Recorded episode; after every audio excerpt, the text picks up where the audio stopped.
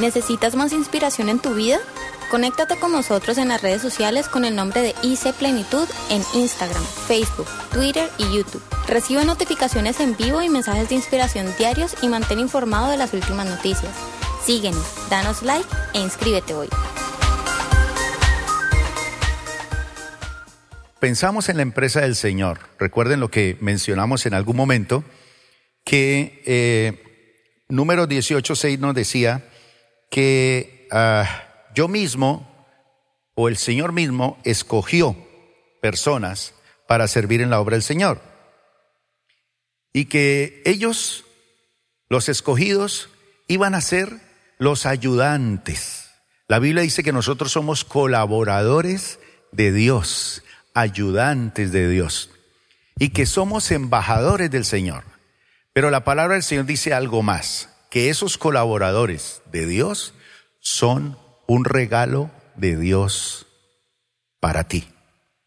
Todo el que sirve y el que forma parte de un equipo de servicio en la obra del Señor son un regalo de Dios. levanten la mano aquí los que tienen un orientador asistiéndolo. Ellos son un regalo de Dios para ti. Los pastores son un regalo de Dios para ti, los evangelistas, los profetas, los apóstoles, los consejeros, la gente que barre, que sirve, la gente que está en la iglesia haciendo algo. Son un regalo de Dios. Usted mismo es un regalo de Dios. Y lo que hemos venido compartiendo durante este tiempo es que en primer lugar nosotros estamos aquí como regalo porque nosotros no somos un accidente, somos parte de un plan minucioso.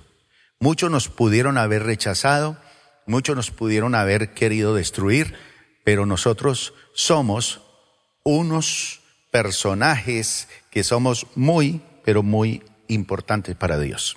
No somos un accidente ni estamos aquí por accidente. Ahora quiero decirles que la Biblia dice que Jesús vino para darnos vida y vida en abundancia, pero que el diablo vino para qué? Para robar, para matar y para destruir. Fíjese que lo primero que él hizo de pronto fue lesionar a nuestros propios padres. Y de pronto ellos se pusieron de acuerdo y tuvieron una aventura amorosa y aparecimos nosotros como un accidente. Y a lo mejor cuando estábamos en el vientre de mamá, ellos hablaron o él la presionó a ella para que nos abortara. Planes de muerte. Y nacimos gracias a ese plan poderoso de Dios que quería que viviéramos. Y luego vivimos una infancia posiblemente traumática, huérfanos con padres y vivimos experiencias muy dolorosas, abuso, soledad, abandono, maltrato. Y ahí estaba el diablo dándonos garrote. Entonces llegó la adolescencia y la juventud y el diablo nos enredó con resentimientos y amarguras contra nuestros padres porque seguramente nos abandonaron, se fueron, no cumplieron su rol con nosotros. Y entonces eh, nos llenamos de odio y de resentimiento. Y no queríamos vivir y pensamos que de pronto encontrando una persona íbamos a llenar los vacíos de nuestro corazón. Y resulta que nos metimos con alguien, nos fuimos a vivir con él o con ella y fue peor. Entonces ahora este hombre nos maltrata, abusa, nos humilla, no sé, o ella y golpeamos, nos herimos y sigue el diablo trabajando allí para matarnos, para destruirnos y decirnos psicológicamente y mentalmente que nosotros no servimos para nada, que somos un accidente, que no deberíamos estar aquí. Pero para esto apareció el Hijo de Dios, para deshacer las obras del diablo. Así que usted es un sobreviviente de tanto que el diablo ha querido destruirle. Pero no solamente ha querido destruir sus padres, sus abuelos, bisabuelos, sino que ha querido destruirlo a usted mismo y sus propios hijos. Y las maldiciones vienen de los padres sobre los hijos hasta la tercera y cuarta generación. Entonces su bisabuelo hizo cosas terribles, su abuelo, su tatarabuelo, sus padres. Y usted trae un lastre cargado de esos padres. Adulterio, brujería, hechicería, suicidio, infidelidad. Traemos una maleta cargada, un lastre terrible. Entonces, Jesús llega. Y cuando Jesús llega a nuestra vida, el que está en Cristo, nueva, pero nueva, no reparada, nueva criatura es. Y las cosas viejas pasaron. Dice el Señor que cuando Él nos restaura, sentiremos como el agua por los dedos de las manos que se va, como el ayer que pasó. Entonces, conocer a Jesús es la razón más maravillosa para que nosotros le sirvamos a Él. El diablo dice que usted y yo somos un accidente. En segundo lugar, cuando aceptamos a Jesús, Él nos invita a vivir la vida, esta vida que nos tocó, en la perspectiva de Dios, bajo la perspectiva de Dios o desde la perspectiva de Dios. ¿Y eso qué significa, mis hermanos? Que la forma en que nosotros vemos la vida, un fastidio, una jartera, no vale la pena vivir, esa forma determina nuestro destino. Pero si la vida nueva que ahora tengo la tengo en Cristo, eso forja mi destino y va a influir en mi vida cómo voy a usar mi tiempo, mi dinero, mis talentos, mis relaciones.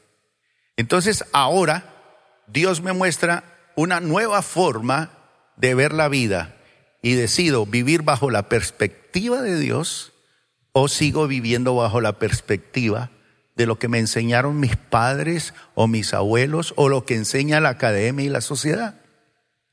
La tercera cosa que vimos es que tanto usted como yo, aunque usted no tenga la capacidad de decir un chiste, algunos de nosotros no tenemos la capacidad de decir un chiste, ¿cierto? Hay gente que da un chiste y nos hace reventar de la risa, pero otros dan un chiste y, eso es un chiste.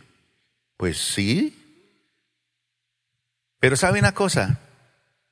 usted y yo tenemos la capacidad de hacer sonreír a Dios. Démosle un aplauso a eso.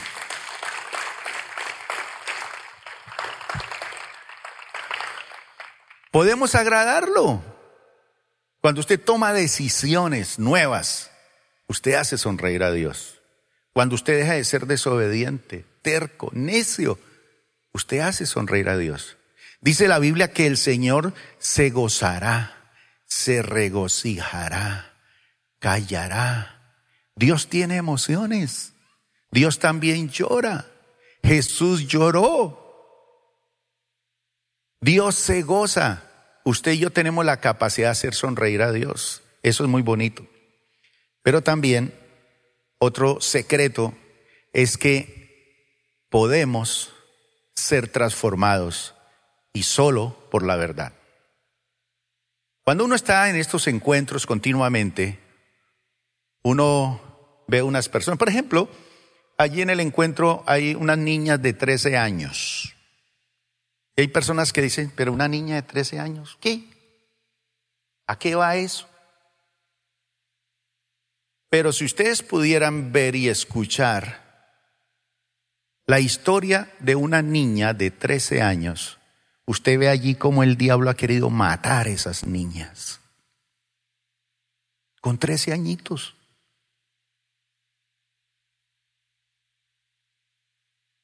Sus amigas. ¿Quién ha sido su mejor amiga? Ya no tengo. ¿Por qué? Se suicidó.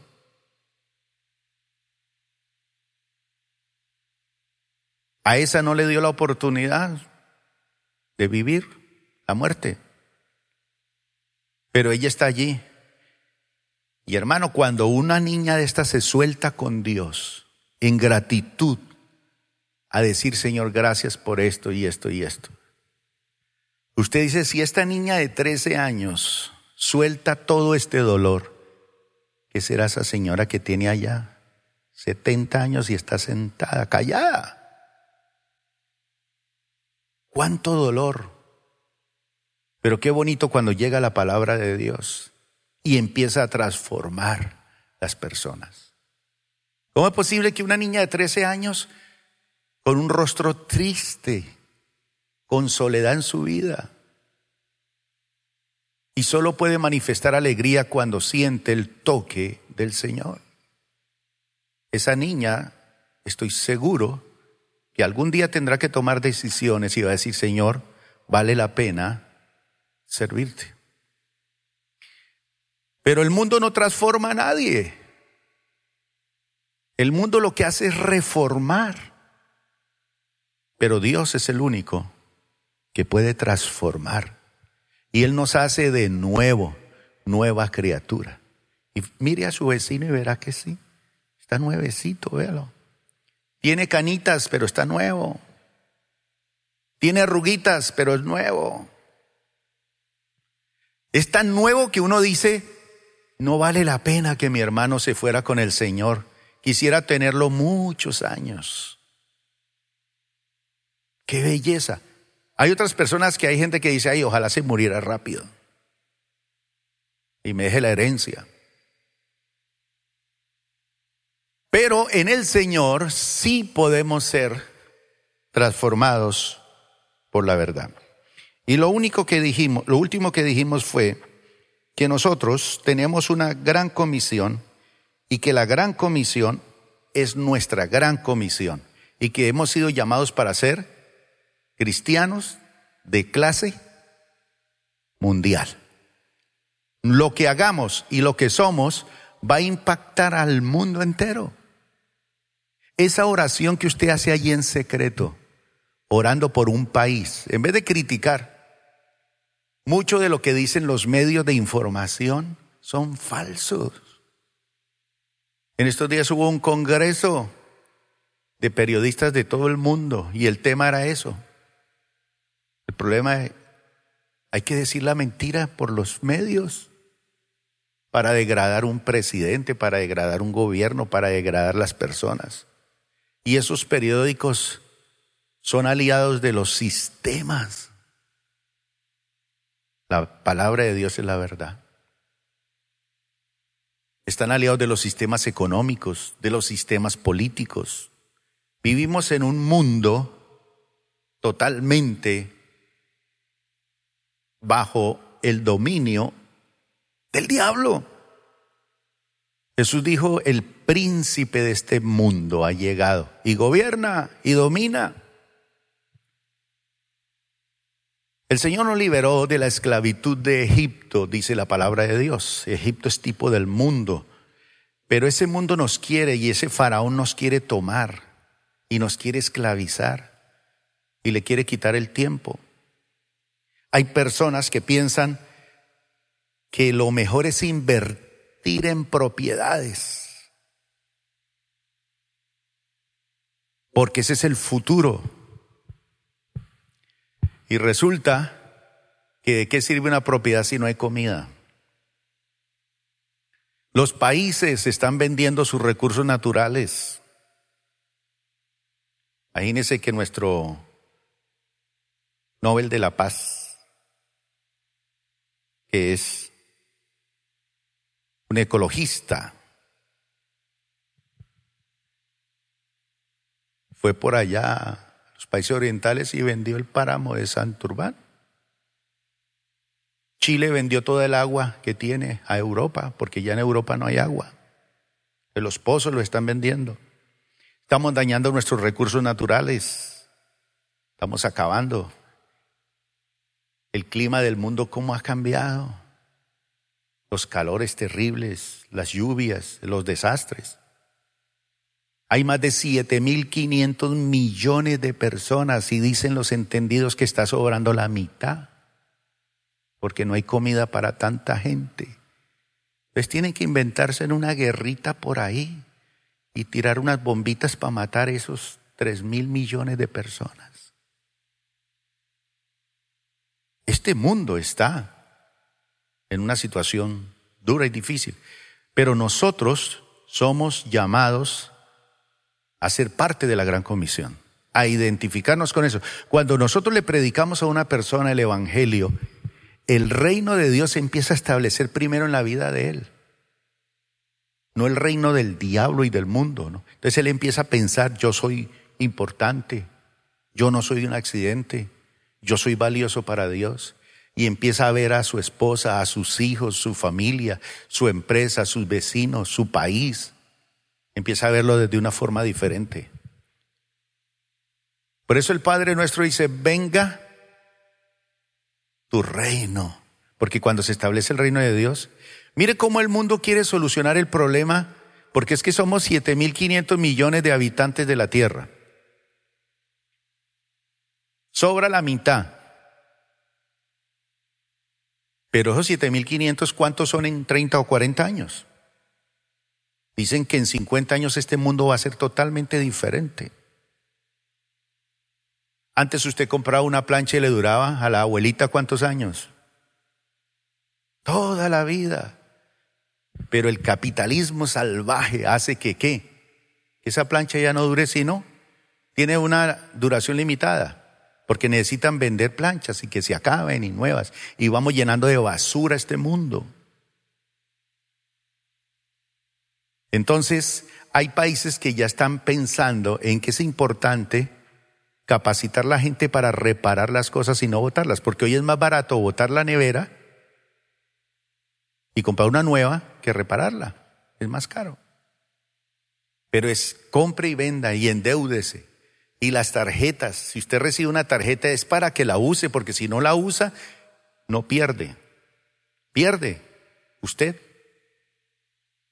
Entonces, si usted roba un banco, lo meten 20 años a la cárcel pero el banco lo roba 20 años y le da una calificación triple A a usted.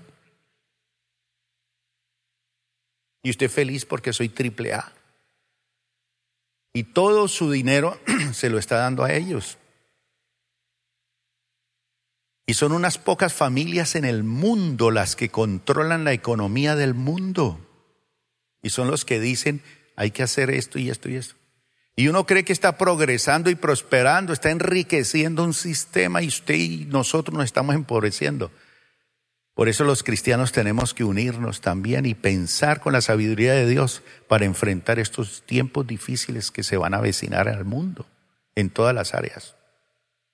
Si el Señor no edifica la casa, en vano trabajan los que la edifican. Los políticos no van a cambiar esto. Es el Señor.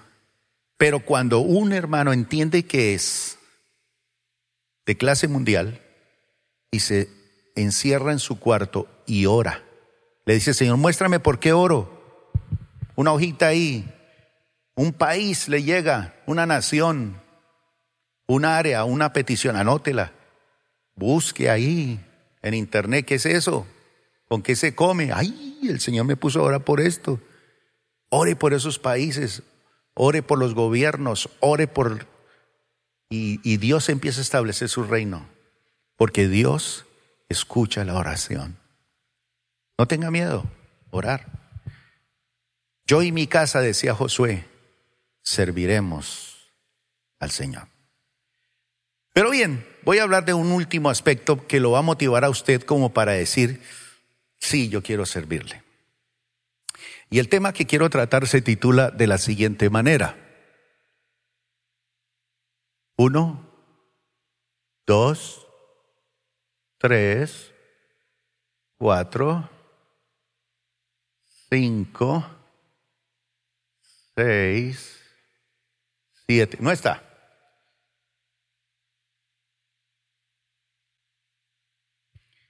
Rescate. Redención. Y vamos a hablar de eso. ¿Cuántos de ustedes se han puesto a pensar cómo murieron esos tripulantes del submarino?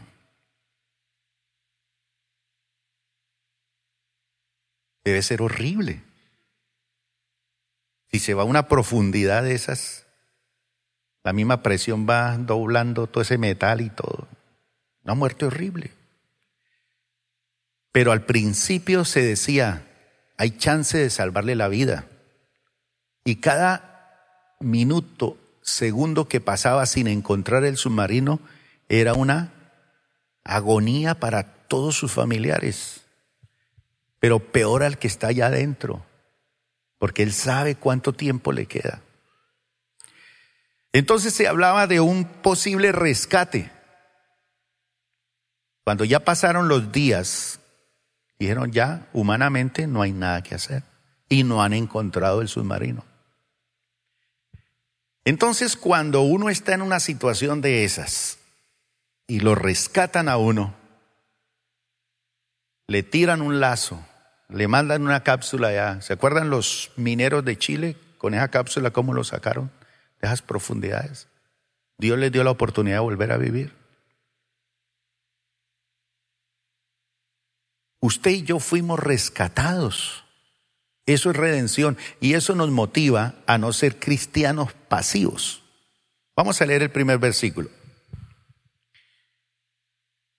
Hay dos términos legales hebreos que desarrollan este concepto de rescate y redención.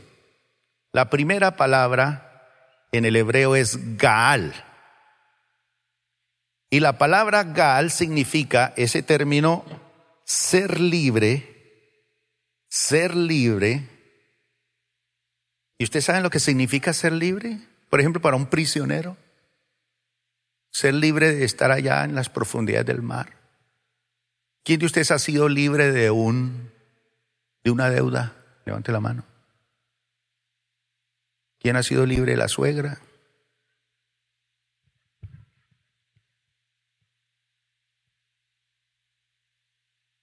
Gaal significa ser libre. Pero ese gal tiene la connotación de ser libre por el pago de un precio. O sea que otro paga.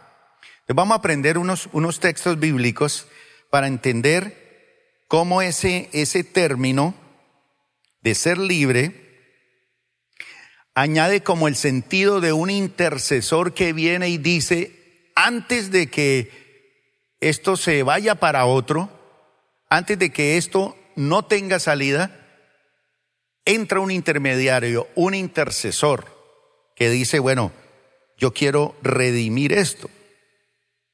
Entonces dentro de la cultura hebrea había un, eh, eh, existía este elemento que le permitía a un familiar rescatar las propiedades de otro familiar. Era el primero antes de perderlo. Y vamos a leer Levítico capítulo 25. Levítico capítulo 25. 25 al 31. Detallen ustedes estos versículos y métase dentro de esa historia para que entienda usted lo que significaba rescatar algo que estaba a punto de perderse. Por ejemplo, cuando usted está a punto de perder su apartamento porque debe plata y ya no hay nada que hacer. Bueno, y alguien aparece y dice, no, no, no, no. Yo le presto la plata, páguelo y después véndalo y rescatamos y lo vendemos y después me devuelve la plata. Puede ser una posibilidad de rescate. Pero mire lo que dice aquí. Cuando tu hermano empobreciere y vendiere algo de su posesión, por ejemplo, ¿qué? La finca, el carro, el burro, el camello, no sé y vendiere algo de su posesión, entonces su pariente más próximo vendrá y rescatará lo que su hermano hubiere vendido. O sea, había la posibilidad de rescatarlo. Y cuando el hombre no tuviera rescatador, ¿por qué? Porque no hay familiar, pero él consiguiere lo suficiente para el rescate, no tengo quien me ayude, pero yo consigo para rescatar, entonces dice, contará los años desde que vendió la propiedad. Sí, yo tuve que vendérsela a fulano de tal porque yo necesitaba el dinero. Dice, y pagará lo que quedare al varón a quien vendió. Y entonces podrá volver a ser su posesión. Por ejemplo, para los israelitas el, el jubileo eran siete semanas de siete años. Ese es el jubileo. O sea, siete años, cada siete años se dejaba reposar la tierra, no se podía sembrar ni nada. Otros siete años, siete por siete son cuarenta y nueve. En el siguiente año era el año de jubileo.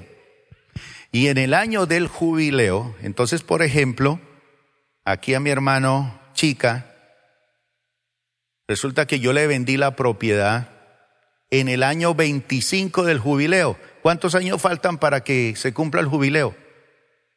25 años faltaría, ¿cierto?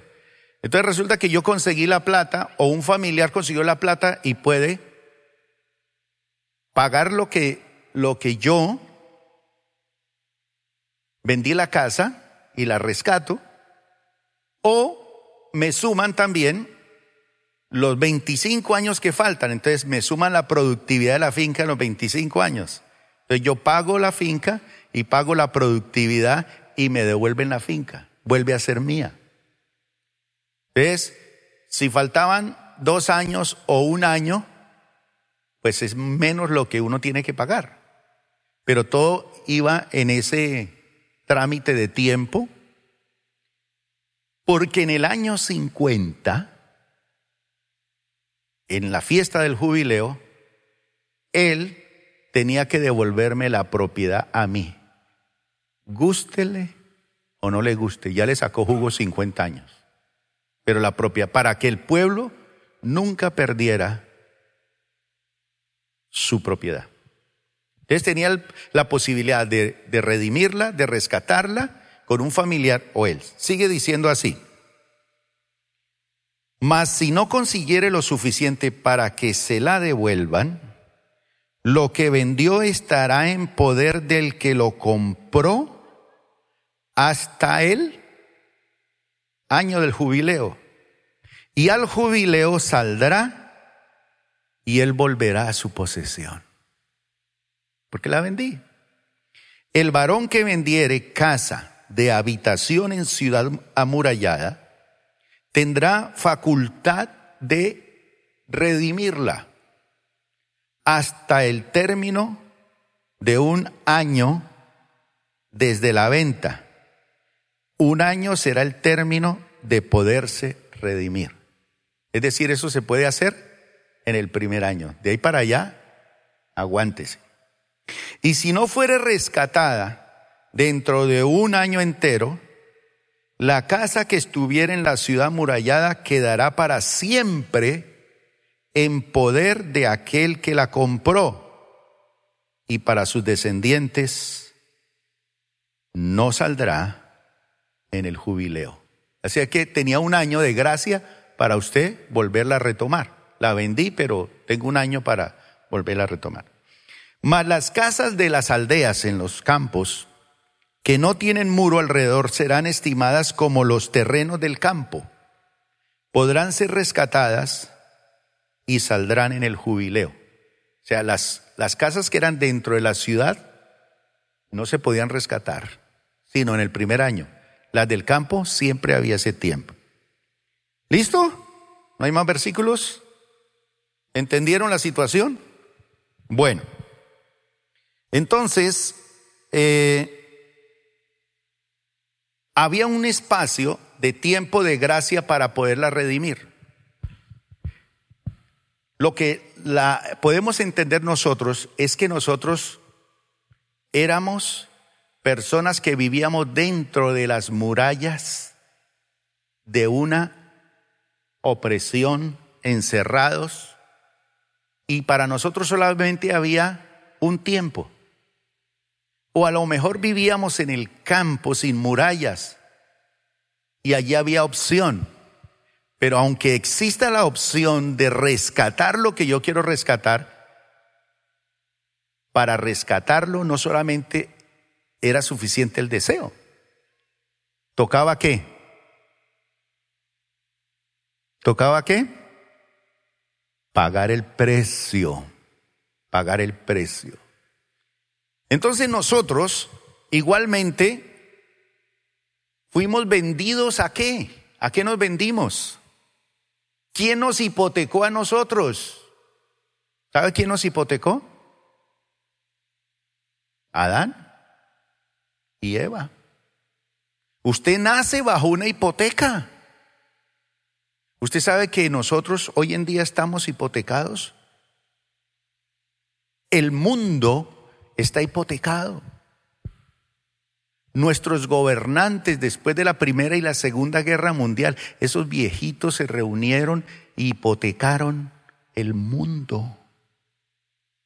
Estamos hipotecados. Estamos pagando la deuda de todas esas guerras. Usted está pagando un muerto que usted no cometió. ¿Y cómo lo paga? Con los bancos, lo paga con el sistema político, con los impuestos, con todo eso. Vivimos en un mundo hipotecado. Nuestros propios abuelos hipotecaron nuestra vida cuando ellos se ofrecieron a los demonios. Nos enseñaron la brujería, la hechicería, hicieron pacto con el diablo, nos hipotecaron. Y lo peor es que no había quien nos rescatara. Por ejemplo, yo que iba a rescatar a chica. No me interesa chica para nada. No vale nada para mí. ¿A alguno de ustedes le interesa este señor? Nadie. ¿Alguien da una moneda por él? Nadie. Tipo feo, tipo irresponsable. Nada. El único que se, se echó ese cañengo encima fue su esposa. Porque creyó que era lo mejor. Nadie nos quería. Nadie. Y si al caso encontrábamos un amigazo si al caso encontraríamos uno que diera la vida por nosotros. Pero solamente lo haría por, por, por él. Pero ¿qué interés yo tenía en él? Ninguno. Pero dice la palabra de Dios que de tal manera amó Dios al mundo, nos amó y dio a su Hijo unigénito. Y él era el único que con el precio que él pagó podía hacer que la propiedad regresara a nosotros. Y cuando Jesús paga el precio por nosotros, nos regresa a la tierra, nos regresa lo que nos pertenece y nos regresa la identidad. Porque el precio que usted y yo no podíamos pagar, Él lo pagó en la cruz. Un aplauso para el Rey de Reyes y Señor de Señor.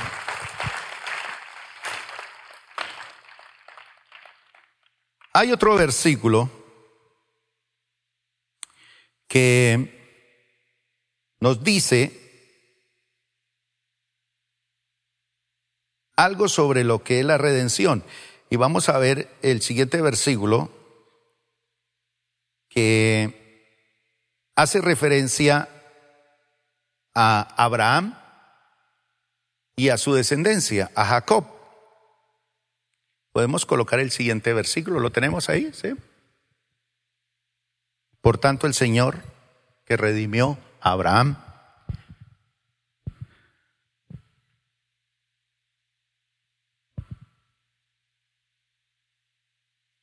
Este versículo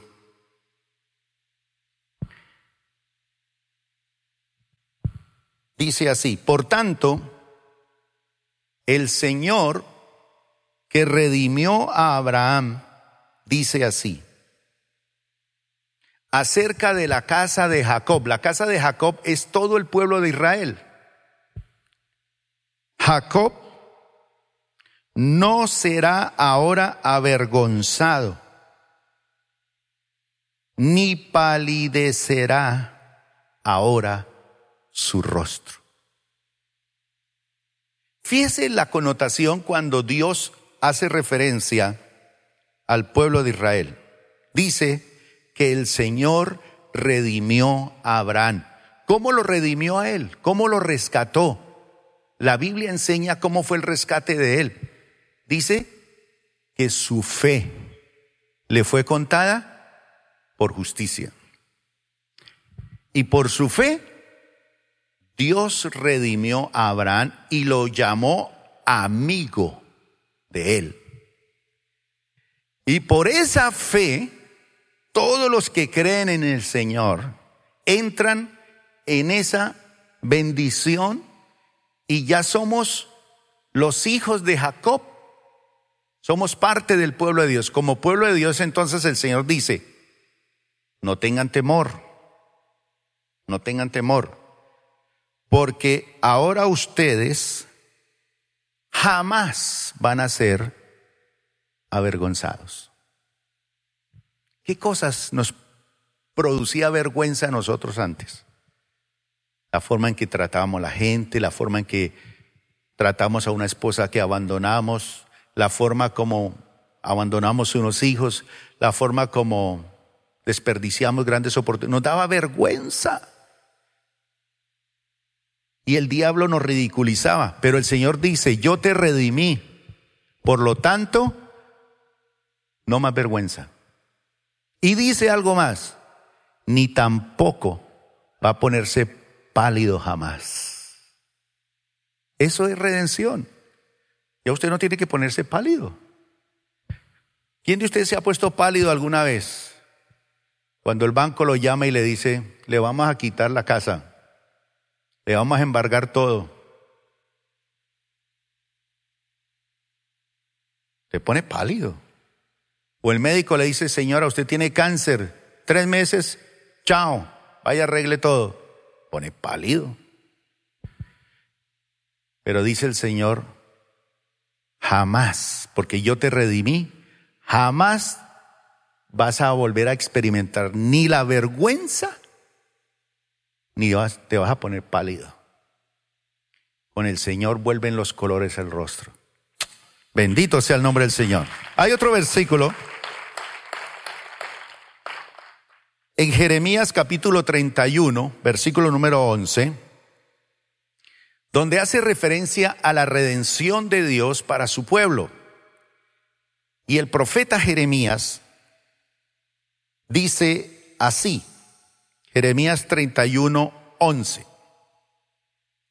¿Lo tenemos el versículo? Me gustaría que lo leyéramos. Jeremías 31, 11. Porque el Señor, porque Dios, porque Jehová redimió a Jacob. ¿Jacob quién es?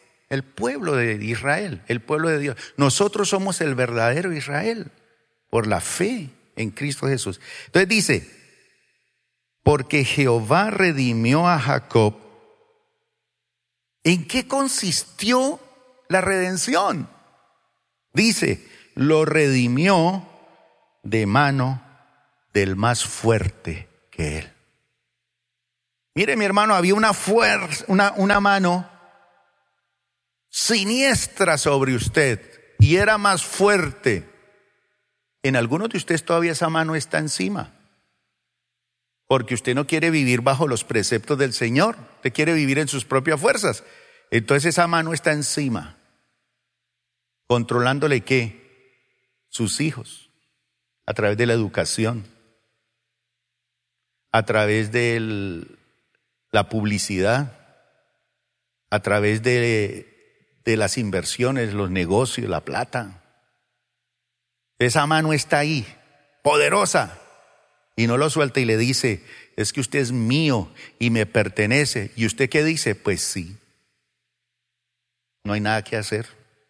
Ya soy un esclavo. Ya soy. Hoy salió en la noticia la causa de todos esos inmigrantes que van para Europa.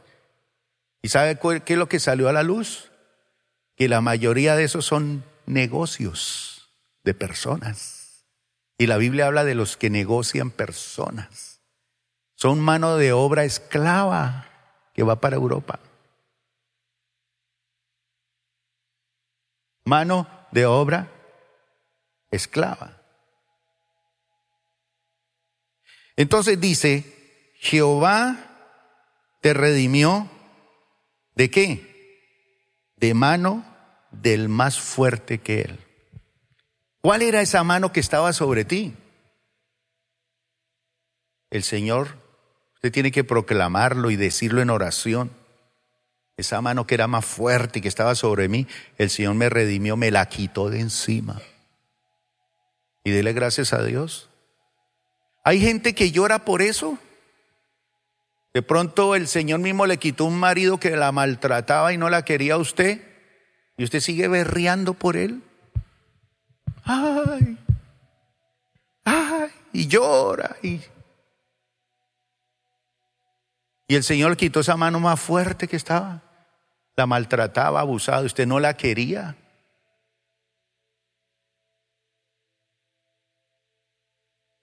llora y pelea con Dios que porque le murió el hijo chiquito. No, dele gracias a Dios. ¿Quién sabe qué iba a causarle ese niño a usted después? ¿Qué enfermedades terribles? No discuta con Dios, déjele. Otro versículo es el Salmo 19, versículo 14. Son dos versículos más que ya me pusieron la música. Salmo 19, 14.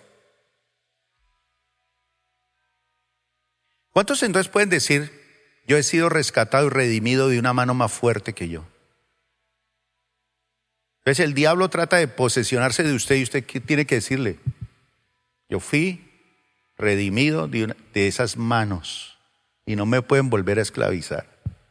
No voy a ser esclavo más de los hombres, ¿no? Este salmo, el Salmo 19, Mira el salmista, se acerca al Señor y él levanta sus manos y dice, Señor, que sean gratos, agradables, bien expresados, delicadamente preparados. Mejor dicho, que lo que yo diga aquí en la casa del Señor, por eso es que el Señor fue en contra de esas oraciones que eran vanas repeticiones. Ta ta ta ta ta ta ta ta ta ta ta ta ta Dios te salve. Vanas repeticiones, dijo el Señor, que creen que por su palabrería serán oídos. ¿Cómo uno dice cosas gratas? ¿Dónde está Diego y la novia? ¿Dónde está la novia? ¿Se fue? Se fue para el baño. Eso no debe de hacerse en el culto. Usted tiene que venirse preparado para el culto. Prepárese en la casa y venga listo. Porque interrumpir el culto para ir al baño, usted está interrumpiendo a otro que sí quiere escuchar la palabra de Dios. Y si usted tiene problemas de la vejiga, hágase en la última silla, que no interrumpa a nadie. Pero usted no debe interrumpir ni con el celular ni con nada. Esa novia se escapó. Porque yo la iba a poner a ella ahora porque ella me dijo, yo quiero hacer eso públicamente. Quiero enseñarle a las muchachas más jóvenes lo que es decirle dichos gratos a mi novio.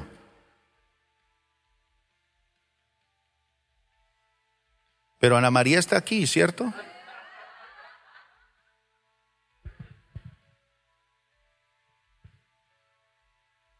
Quieren tener novio, pero ni siquiera perfeccionan su lenguaje. Vivo animal se levantó. Hola, bruto. Entonces el salmista está ante Dios y le dice, que sean qué?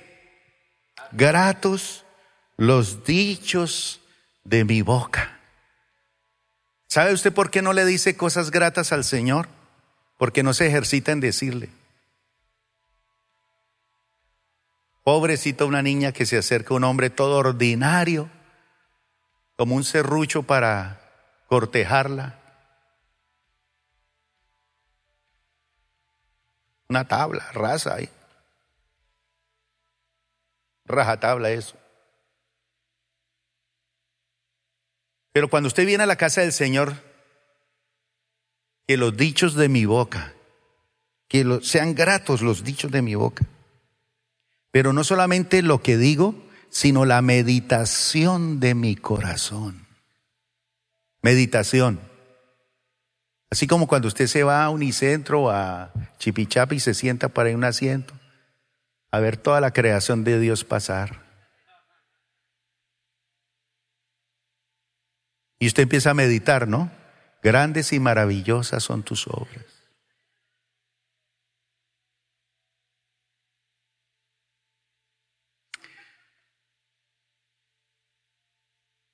La meditación de mi corazón. Estoy aquí, pero estoy pensando en las gallinas que dejé allá, en los perros, en los gatos, en el marido, en el almuerzo. No, la meditación. Vine a lo que vine. Dice, y la meditación de mi corazón delante de ti. Oh Señor, oh Dios. Número uno, porque es grata mi oración, mi alabanza, lo que digo con mi boca porque tú eres mi roca. ¿Qué tal es el submarino hubiera encontrado una roquita por ahí? Si hubiera podido quedar allí. Y roca. Hay gente que no tiene roca donde pararse. Entonces tiene que ir a pararse donde el brujo. O se va para el Banco de Colombia. Roca mía. Dos. Redentor mío. roca mía, redentor mío. Cuando yo soy consciente que Él es mi roca, mi redentor, quien me redimió, que me quitó del tirano esa mano fuerte, que Él me hizo, me compró con precio. Por eso salen dichos de mi boca, agradables. Por eso le sirvo y por eso le adoro. Y el último versículo, por favor, para terminar. Jeremías 50, 34. Dice así. Jeremías capítulo 50, versículo 34. El redentor de ellos, el redentor de ellos, el redentor, el que me compró, ¿quién es? El fuerte, el fuerte. ¿Quién es Él? ¿Cómo se llama? Jehová de los ejércitos es su nombre. De cierto, abogará la causa de ellos para hacer reposar la tierra y turbar a los moradores de Babilonia. En esta versión que tengo aquí dice, pero su redentor es fuerte. El Señor de los ejércitos es su nombre. Defenderá su causa con energía. Él es su defensor, mi hermano. Dele gracias a Dios. Y dice, traerá reposo a la tierra y va a poner en problemas a aquellos que nos oprimieron, que nos esclavizaron, que nos dominaron, porque hemos sido llamados a ser libres y hemos sido redimidos por Él, por su sangre. Pongámonos de pie y vamos a darle gracias al Señor por eso. Entonces el Señor te liberó de la esclavitud de Egipto. Te liberó, te rescató, con, pagó un precio alto, porque usted vale mucho. ¿Cuánto puede usted hacer? ¿Cuánto puede usted hacer? Mucho, pero mucho por el Señor. Gracias por acompañarnos el día de hoy. Nosotros creemos que Dios quiere hacer más cosas para ti y a través de ti, y nos encantaría saberlo. Si has sido impactado por este ministerio, compártelo a nuestro correo electrónico info.plenitud.org. Otra vez muchas gracias por acompañarnos y esperamos que este mensaje sea de bendición para ti.